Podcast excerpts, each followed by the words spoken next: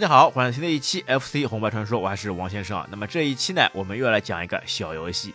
那这个小游戏呢，以前小时候在那个合集卡带，特别是在六十四合一的那个合集卡带当中呢，是一个 C 位位置。为什么这么说呢？这款游戏呢是排在第一页的第十个位置，因为从合集卡带里面进去啊，默认进去呢，这个光标就会停在第十项这个游戏上面。哎，所以小的时候，很多时候。手速快了，连按快了，直接进去的就是这款游戏了。那这是哪一款游戏呢？这款游戏呢，就是被我们称作为碰碰车，它英文原名呢是 City Connection 的。那这样一款可以说是这个跳跃赛车游戏了。其实啊，从字面上面来翻译呢，这个游戏呢，哎，根本跟碰碰车没有什么关系啊。人家就叫做 City Connection，就是那个城市连接才对啊。那为什么我们国内呢会把它直接翻译成那个碰碰车呢？这其实啊，跟游戏的这一个游玩的过程啊，给我们的印象非常深有关了。那么在游戏当中呢，你就要驾驶你的汽车，哎，在游戏当中啊，跟什么面包车、警车啊相互来 撞击，哎，有的时候撞的不好，你直接你的车就能看到直接被五马分尸、四分五裂了，那个惨状啊，真的是不得了的了。那么，而且呢，有的时候呢，你还能发射子弹。当你发射子弹出去以后呢，把对方的车辆打得团团转的时候，你这个时候再去撞击，就可以把对方给撞走了。这样一个场景，哎，就像不像我们在游乐场里面玩的那个碰碰车一样呢？所以这款游戏呢，在国内呢，也被我们称之为碰碰车的原因了。那但是这款游戏有没有发现，小的时候玩的时候呢，哎，怎么样都搞不清楚，哎，这款游戏怎么如何通关呢？我怎么打来打去都是在漫无目的的这个街道上面？当然，这个街道的背景还是很好看的啊，就每一个城市的特色都会有啊。但是就是在这个街道上面呢，怎么走啊走啊走？哎，可以循环往复一直走下去，怎么就没有一个头呢？那很多时候啊，这也是一款没有办法来通关的游戏卡带了。那所以很多人啊都没有搞明白，哎，这个游戏到底讲了些什么？那怎么来玩？怎么来通关？怎么来进行下去的呢？那其实这款游戏的通关目的是什么？它只要你在道路上面来行驶，哎，它总个画面当中有四条道路，从上到下，哎，总共有四条道路。你的目的呢，就是要把所有的道路啊，用你的小汽车开过去以后呢，会在地面留下这个白色的油漆。那你呢，就要把所有的道路的全部涂成白色的油漆，哎，就可以过关了。哎呀，这么简单的一个方式，在小时候就是怎么挤破脑袋也想不出来的了。那虽然有的时候瞎猫碰到死老鼠，那瞎打瞎撞碰到了，正好随便走走，把路面全部涂成白色，进入到下一关了。但是归根结底，它怎么样实现的这个过程，却往往是不知道的了。那特别好玩的呢，是在这款游戏当中，你不仅要走遍所有的道路，而且还要避免撞上道路上面的拦截物，也就是障碍物，或者说是警车了。那么好就好在，如果是碰到警车这些时候呢，只要你去能够吃到那些子弹，哎，然后再把子弹发射出去，就可以像我们刚刚说的，把警车打得团团转，然后哎再把它撞开，就实现了这个碰碰车的这个场景了。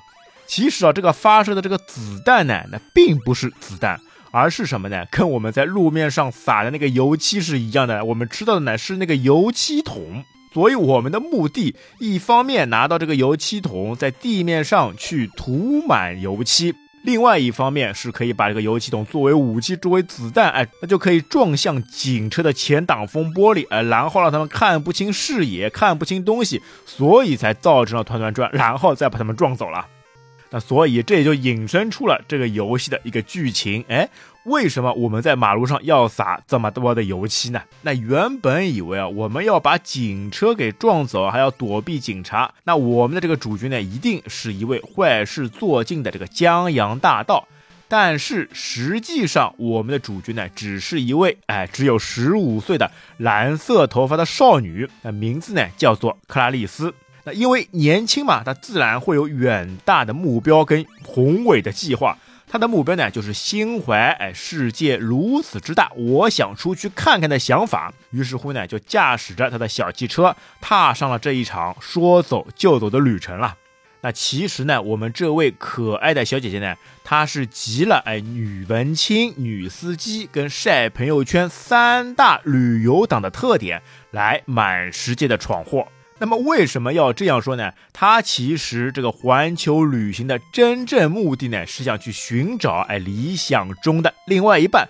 她是去奔着找男朋友的目的的了。哎呦，想想不得了啊！仅仅十五岁就会为了爱情有如此这等般的魄力，哎呀，真的是令大家来汗颜啊！哎，但是要说回来啊，这小姐姐呢，那你出去游玩呢，你穷游也好，哎，你去钓凯子也好，那最起码也要遵守基本法则呀。但是呢，我们这位小姐姐女司机啊，在游玩的过程当中呢，可谓是这个劣迹斑斑。首先，十五岁哎，未成年人这个无照驾驶，然后呢，车子呢开得飞快，还会起跳，这个超速行驶，那又要去把其他的警车、公共设施来破坏，哎呦。想想看啊，这个驾照分哦，简直哦是扣起来分分钟就没有的啦。那所以呢，就招来了各国警察的围追堵截。那而且其还变本加厉，还想方设法的把所有道路全部用白色油漆给刷上一遍。哎，这又是为什么呢？他已经劣迹斑斑了，为什么还要再把道路全部刷上白油漆呢？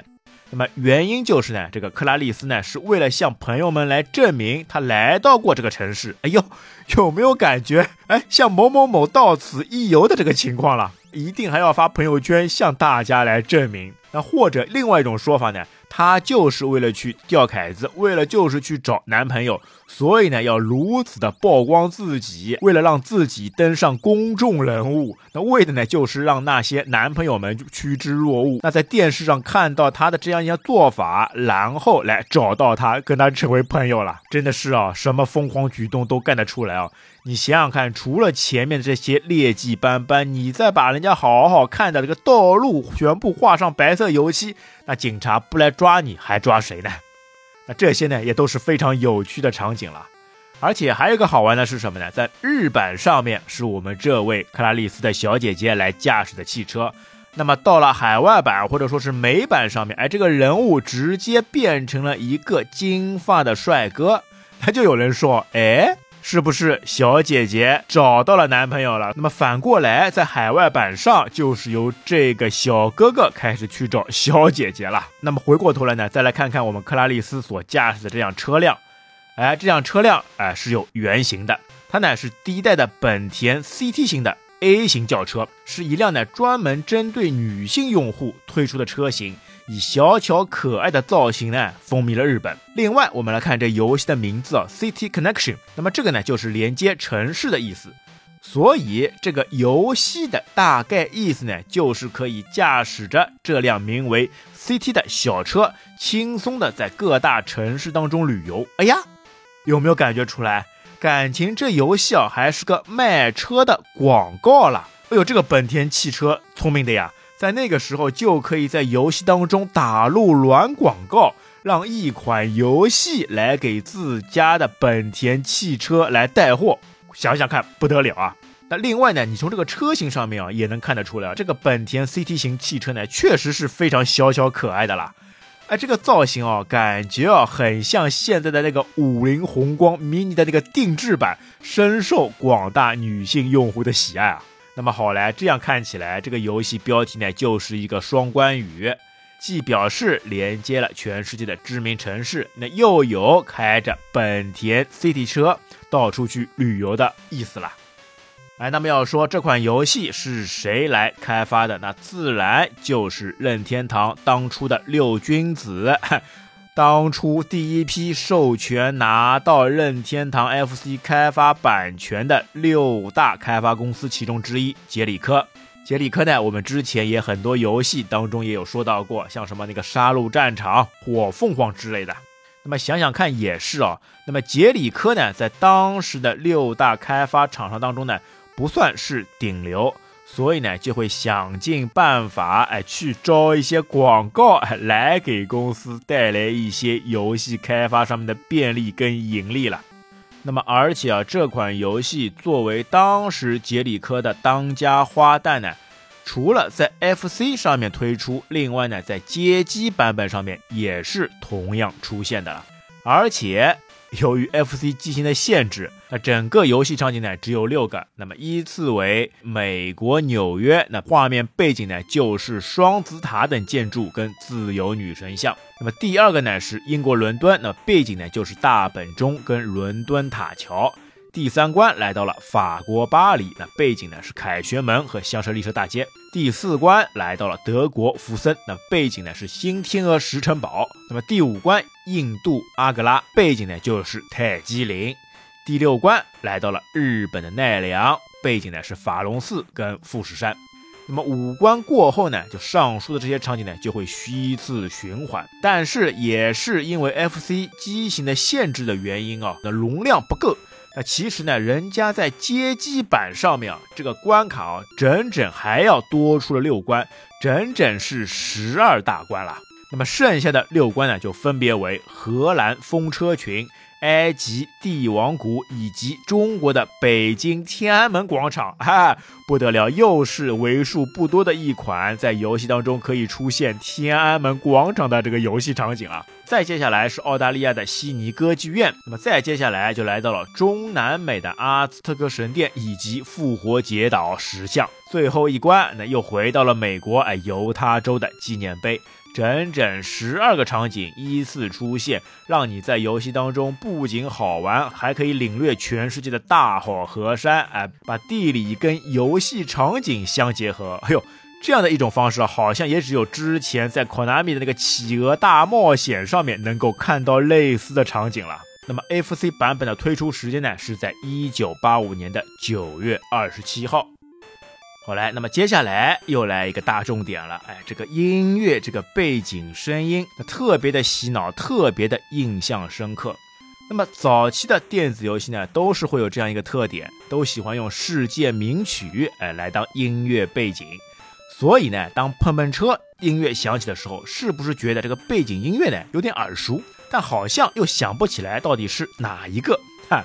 其实，只要稍微了解古典音乐的玩家，哎，马上就能够听出这段音乐出自哪里。没错，这正是大名鼎鼎的柴可夫斯基的第一钢琴协奏曲啦。只是呢，游戏当中啊，把著名的第一钢琴协奏曲里面最著名的第一乐章里的那一段前奏呢，拆分成了好几段，然后呢，改成了背景声音，放在了不同的关卡里面。那所以乍一听，哎，好像是那么回事，但好像又不是那么回事。那主要呢，还是因为开发者把这个名曲的个片段呢改的还是有点大的了。那感觉上啊，也正是因为这个游戏的这个作曲的程序员呢非常调皮，把原本这一段第一钢琴协奏曲气势恢宏的乐曲，经过他的改良，哎，变成了诙谐幽默的滑稽音乐了，哈。那所以也正是于此，很多人就听不出来的原因了。那么除了这个第一钢琴协奏曲的音乐呢，另外还有一段非常知名跟有趣的音乐也在这款游戏当中。大家还记不记得，在游戏当中会出现一只猫？哎，那只猫手上会拿着气球，但是它不像其他的警车啊、救护车之类的，可以发射油漆桶把它给打晕，然后把它撞掉。那只猫啊，你发射油漆桶都是完全没有用的，它是完全不吃油漆桶这一招的。你唯一能做的呢，那只能从它的头上跳过去，或者说你可以把那个场景哎来回的切换，来回的拉一下，哎，有的时候这个只猫就会消失。那么关键点又来了，这个游戏当中最讨厌、最无处不在的这个猫，那为什么这个猫会在一款周游世界的游戏当中出现呢？那么要回答这个问题啊，就还是要先从撞死猫之后响起的那段音乐来说起。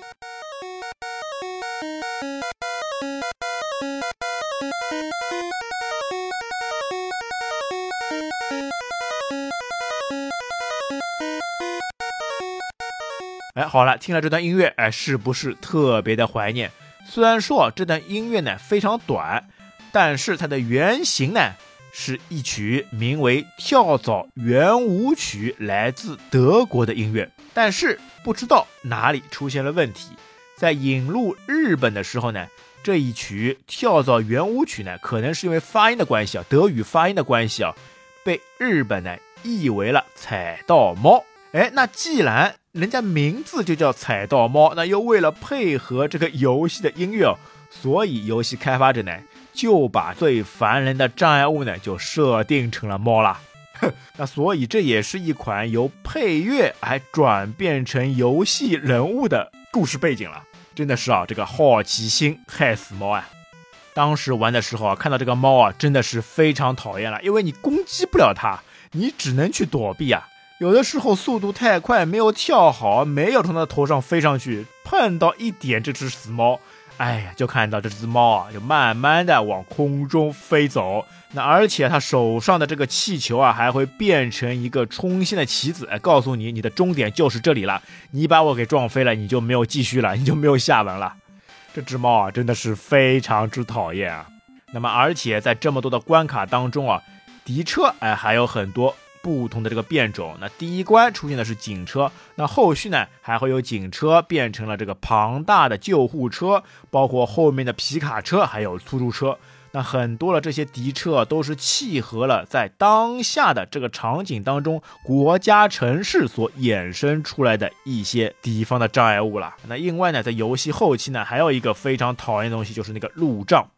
这个路障一样的攻击不掉，你只能躲，而且呢，比猫啊要高了很多。那你这个躲避它的起跳距离啊，还要再更加好的来估算一下了。那想想看啊，当时玩这个游戏的时候呢，还总是把这个油气筒把这个子弹全部发射出去。哎，突然之间发现前面有一辆警车了，突然之间发现，哎呀，自己怎么就没有子弹发不出去了呢？只能回头朝着另外一边继续跑路，哎，去收集那些子弹，去收集那些汽油桶了。那其实来说呢，你可以收集更多的这个油桶，因为啊，当油桶的这个数量，当你收集到十一个以上时候呢，就有很大的概率会出现那个气球，哎。这个气球也是非常关键的个道具之一啦。那原因就在于，如果你可以累积的吃到三个气球，那乖乖不得了了，直接就能看到你的小车就会飞在空中了。哎，有了这个气球加持以后啊，你这个小车就会飞在空中了，整个场景呢就会快速移动，会直接把你从当前的这个国家的关卡直接推到下一个。国家的关卡当中了，就是说有了三个气球以后，你就直接跳关了，而且还是那种带着动画的跳关形式啊！哇，当我们能够去吃到这个气球时的心情啊，是无比的激动了。那么另外来说呢，上手呢只有三条命，当你这个去攻击警车、去跳跃这个积分哦，分别达到十万分跟三十万分的时候呢，就可以得到加命的奖励了。那说到底呢，这个游戏呢，当你搞清楚这个规则以后，搞清楚要把地面涂成白油漆以后，游戏的难度呢，其实还是尚可的，只是在操作手感上面，你会发现呢，有的时候呢，会有一些割手。那主要原因还是在于这个汽车跳跃降下来以后，或者说是突然转向的时候呢，那它会有一些设定上的延迟跟僵直。那在这个僵直期间啊，你是没有办法用这个油漆去涂满路面的了。那么，而且在突然转向的这个过程当中，往往就是非常容易去撞到敌方的汽车，那或者说是撞到猫的最坏的时机了。那所以有的时候真的想要把路边，特别是边缘路面上涂油漆的呢，那还是要反复的来来回拉动一下了，要不然你要把边缘处涂上油漆呢，还不是那么的容易了。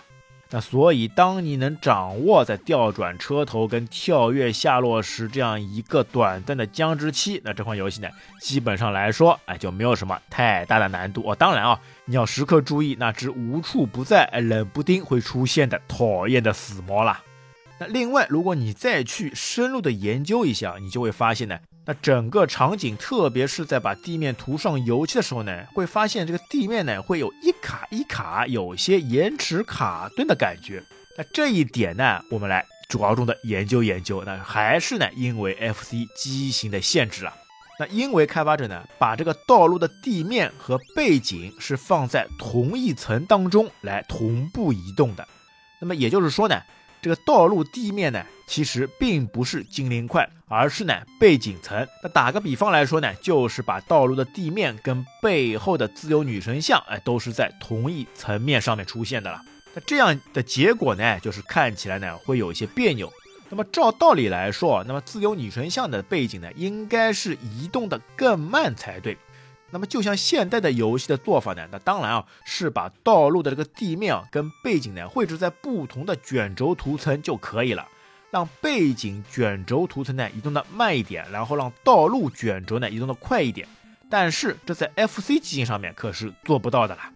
那么归其原因呢，主要是呢，FC 的画面贴图呢跟现在的游戏贴图呢完全不一样。那么现在的游戏呢是可以直接将一张完整的图片来当做背景来使用，而 FC 游戏机呢，由于它的显存呢只有两 KB，所以一张完整的图片呢是完全没有办法在 FC 机型上面来呈现的了。嘿，想想看啊，现在的苹果电脑哎使用了统一内存，内存呢都可以达到了一百二十八 G。那么，而在四十年前，FC 游戏机上面，它的显存只有两 KB 呀。那这个真是时代的变迁，科技的进步相差实在太大了。那么在 FC 游戏机上面呢，由于两 KB 显存的这个限制呢，使得它的分辨率呢也非常低，只能用呢二五六乘二十四。那就算在这么低的分辨率下面呢，想用两 KB 的显存来装下这个分辨率的全屏图片。那还是无法做到的。那要怎么做呢？那他们只能把一张背景图呢拆分成数个小方块。那么每个小方块呢显示的呢是八乘八个像素。那么横着就有三十二个方块，那么竖着呢就有二十八个方块。这样呢就可以形成了三十二乘二十八，总共八百九十六个方块了。然后为了显示整个全屏的图片。那么开发者呢，就只能建立一个拼图库。那么它的专业术语呢，叫做 CHR。那它呢，是一个由十六乘十六，二百五十六个方块所形成的图库。那么这个图库呢，就是来存放背景的素材库。那么所有显示的图像呢，都是通过这两百五十六个方块里面的东西，那么来把它拼接形成那些复杂一点的图形了。那么，比如最知名的游戏那个马里奥里面那个金币的问号那个方块啊，那么就是用四个在图形库里面的各种形状的方块啊所拼接而成的了。所以说啊，如果你要去仔细研究的话呢，你就会发现，FC 很多场景里面的这个图案啊都是类似的，有的时候呢只是把拼接的方向跟颜色哎换了一下。比如在那，比如啊，还是在马里奥里面，你去仔细看啊。你就能发现啊，那天空中白色的云和地面上那个绿色的那个树冠啊，除了颜色不同之外，那看它的形状啊，可是一模一样的了。那么，所以也就是说，大多数的 FC 游戏里面呢，构成背景所用的方块，那么至少呢有百分之七十二都是重复的内容啊。那而且每个方块呢，它只能显示出四种颜色，因为总共啊就只有四种配色方案了。那所以这些情况放到了 FC 上面，那也就是可以验证出啊，为什么我们往往打到那个最后的大 BOSS 的时候呢，背景全部会变成了一大片黑色，因为啊这个 BOSS 啊总是很大的啦。那如果不用这个纯黑色的这个背景啊，那这些精灵贴图模块啊根本就不够用了。那么，然后怎么来调用这些图库中的元素方块呢？开发者们就在贴图库中给每个方块呢都标上了元素编号。那在显示的时候呢，只要用这个索引编号来代替图片的显示就可以了。这样呢就会非常节省显存了。其原理呢就有点像压缩的 zip 文件一样了。那么二进制的文件呢，只要记录有几个零跟一就可以了。那比如在一行当中啊，我们要显示八个零零零零零零零和七个一一一，那么这个时候呢，我们就直接用数字八零七一，哎，这四个字节来代表这整个一行的输出就可以了。那这样就是不是非常节省空间了呢？那么另外啊，除了游戏的背景之外呢，那 FC 当中呢还有一个叫做活动块的设定。那这个呢，也就是我们非常熟悉的这个精灵贴图块了。那么精灵贴图块呢，是可以实现自由移动，而且呢是支持碰撞检测的了。那么游戏里面所有可以活动的物体，比如那些发射的子弹，哎，移动的敌人跟主角自己呢，往往都会来采用这些精灵图块了。那么就像碰碰车这款游戏啊，那么开发者呢，就是把我们的主角碰碰车以及警车障碍物这些呢，都是用精灵图块来显示的。然后呢，再通过精灵块跟背景层不同的移动速度，那就实现了碰碰车像是在道路上面开的感觉了。那么自然缺点嘛，就只能像刚刚我们开头说的那样，哎，就会出现一卡一卡的感觉了。那么有人要说，那为什么不把道路也做成这个精灵块呢？那主要呢还是 FC 机型的问题了，因为每一行呢只允许同时出现八个精灵块，那而且整个画面呢也只能有六十四个精灵块的出现。所以说，如果一格道路就要用到一个精灵块的话，这显然啊是不现实的了，根本就不够用啊。这也就是啊，如果你在玩双打的魂斗罗游戏的时候呢，有的时候就会发现，哎，为什么这个人物呢会一闪一闪？哎，发射出来的子弹呢，在弹道过程当中啊，也会突然消失，然后再突然出现。那么这个其实呢，也是开发者不得不做出的妥协了。那为的呢，就是把不重要的精灵块呢先消失，去弥补重要的贴图，然后再通过闪现的方式来一帧隔一帧的方式来出现。那由于啊人眼呢是有自动补全功能的，那所以少掉的这个帧数啊，那人们呢就会以为是以闪烁的方式来出现了。那令我们感觉啊，好像还是特意为之，特意让这个画面来闪动起来的了。实际上人家是不得已而为之啊。那么这个呢，也就是 FC 时代的这个魅力的，那么也印证了当时任天堂的第一把交易的这个横井均平的理念，枯萎技术的水平延伸。那么在硬件条件受限的情况下面，一样能够通过技术的精进，那么一样能够开发出一流的优秀游戏了。想想看啊，当时的游戏容量呢，普遍呢才什么四十 K、一百二十八 K，到后面才会有一兆出现。但是现在的游戏呢，往往随随便便就是来个两百个 G 啊，感觉啊就是不断的在往上面这个堆料啊。那么当然啊，一个时代总会有一个时代的烙印。那么你把远古的 FC 游戏搬到现在的游戏上面，那么从画面上面，从游戏的爽快上面呢，那自然没法与现在的游戏同日而语。但是呢，往往你回过头去想想这些游戏开发背后的一些艰辛。那么开发者他们的一些奇思妙想，那么在一些技术瓶颈没有办法突破的前提下面，能够在软件、能够在点子、能够在想法上面突破一些限制。那么想想也是非常厉害的大神了。那么这也是因为我们热爱 FC 游戏的原因之一了。除了原本的怀念，那那些匪夷所思的想法，那些精彩纷呈的音乐，带给我们的除了回忆，更是对一件事情的更加精益求精的一种钻研精神，一种匠人精神了。好来，那么本期碰碰车的分享也就将近尾声。那么我们也非常希望你可以在这些远古的游戏当中，那找到那一些非常独特的点，那去发现那一些隐藏在游戏背后所发生的故事吧。好，那本期节目就到这边，感谢大家收听，我们下期再会，拜拜。